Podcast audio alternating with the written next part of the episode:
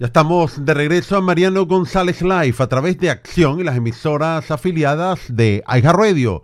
Recordándoles que se transmite de lunes a viernes de 5 a 7 de la tarde.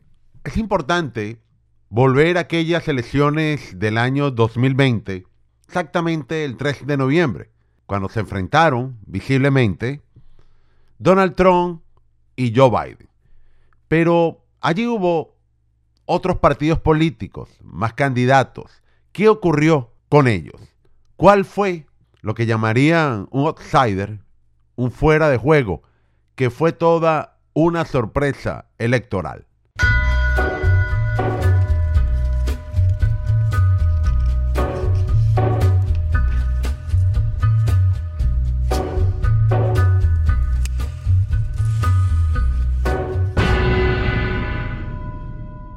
Estas votaciones generales que se dieron el 3 de noviembre, hay una tendencia que sigue subiendo de manera callada y sostenida.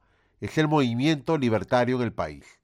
Algunos dicen que la diferencia de votos de Joe Biden y Donald Trump en Arizona, Georgia y Wisconsin se dio unos márgenes pequeños precisamente por el efecto libertario. Es un partido político que no es azul ni rojo, no lo representa el elefante ni el asno.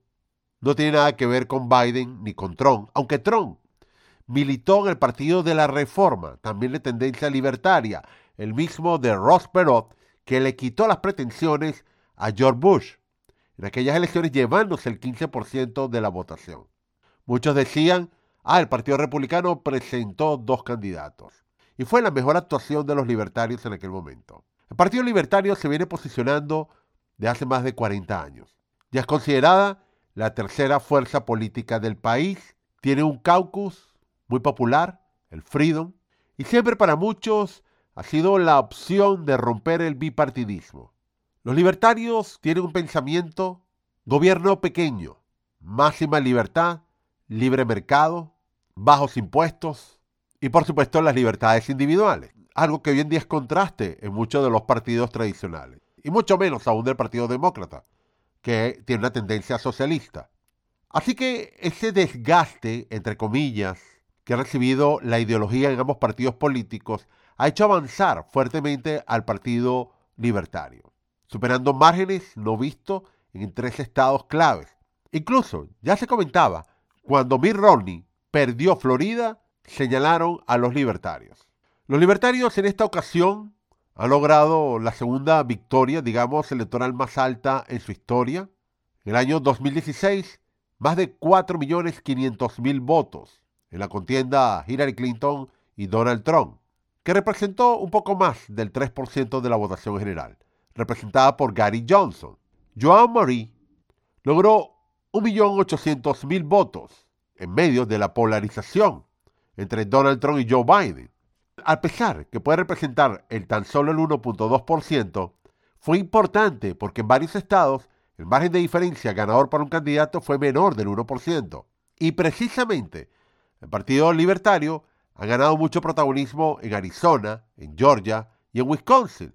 Fue donde consiguieron su mayor votación y donde precisamente el rango entre los dos candidatos fue sumamente pequeño. Es más, en Pensilvania fue toda una sorpresa. Arizona también.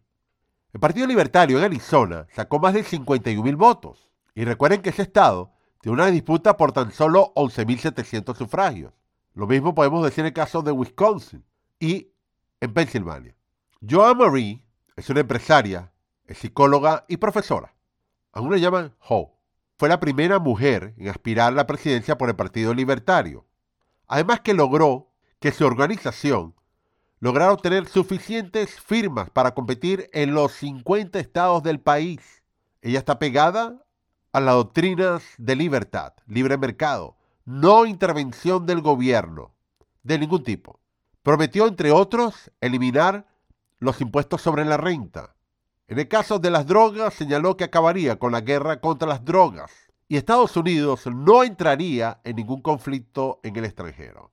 Así que los libertarios defienden básicamente un gobierno pequeño, libertad individual, no aceptan la extensión burocrática. Señalan al libre mercado como la base principal junto a una drástica reducción de impuestos y de gastos de gobierno. También plantean eliminación de todos los aranceles, de cualquier barrera comercial y que fluja de manera libre la venta de bienes y servicios. Un mercado totalmente libre. Esta organización tiene temas opuestos a los demócratas y republicanos, aunque el Partido Libertario respeta el derecho de porte de armas dentro de la segunda enmienda de la Constitución, y esto es algo que quiere eliminar el Partido Demócrata. Por otro lado, hablan de reglas de inmigración mínimas para que muchas personas puedan ingresar legalmente a Estados Unidos, bien sea por visita, trabajo o residencia, lo cual también esto es un choque para el Partido Republicano. Ellos dicen que el rol del Estado tiene que eliminarse. Solamente hay que ayudar a las personas que realmente no se pueden defender por sí mismas. En resumen, se apoyan en el ámbito individual y en lo económico. Por supuesto que bajo estos números decir hoy en día que va a ganar el Partido Libertario a futuro es muy arriesgado. Pero ya hay movimientos libertarios en Latinoamérica, como el caso de Uruguay, que han salido precisamente rompiendo el bipartidismo en aquella zona. Es probable que el Partido Libertario siga creciendo. Algunos dicen que va a superar el umbral del 5% en las próximas elecciones, lo cual esto le va a calificar directamente a cualquier evento electoral del país sin necesidad de recolectar firmas. Puede acceder a fondos federales. Y eso va a hacer que entren en igualdad de condiciones contra los demócratas y republicanos. Y en algunas ocasiones le he dicho a los jóvenes, ustedes son libertarios, pero no lo saben.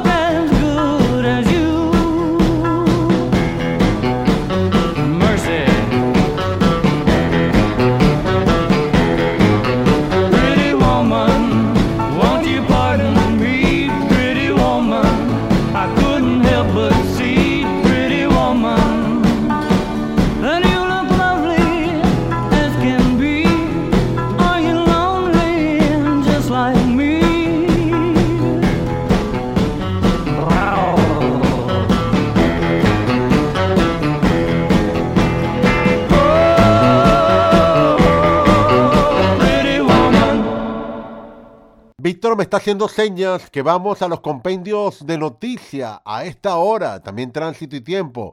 Regresaremos en breve a Mariano González Live. ¿Necesita ayuda con Medicare? Es el momento para obtener información sobre todas sus opciones. Compare la cobertura. Se puede ahorrar muchísimo dinero. La mayoría de los planes agregaron nuevos beneficios, además de visión, audición, dental y mucho más. Lo pueden ayudar con sus médicos, sus proveedores de salud, información por adelantado de los costos estimados y la calidad del servicio. Es momento de comparar e informarse acerca de Medicare llamando al 4 407-486-5658. 407-486-5658. Recuerde, usted puede calificar 65 años de edad o menos. Está incapacitado. Puede obtener beneficios de la parte A y la parte B. Para más información, llame con toda confianza al 407-486-5658. 407-486-5658. Está abierto un periodo especial para la inscripción de la ley de la salud en la cual puede obtener un seguro médico a bajo precio. Así que es el momento para revisar su plan de salud médico.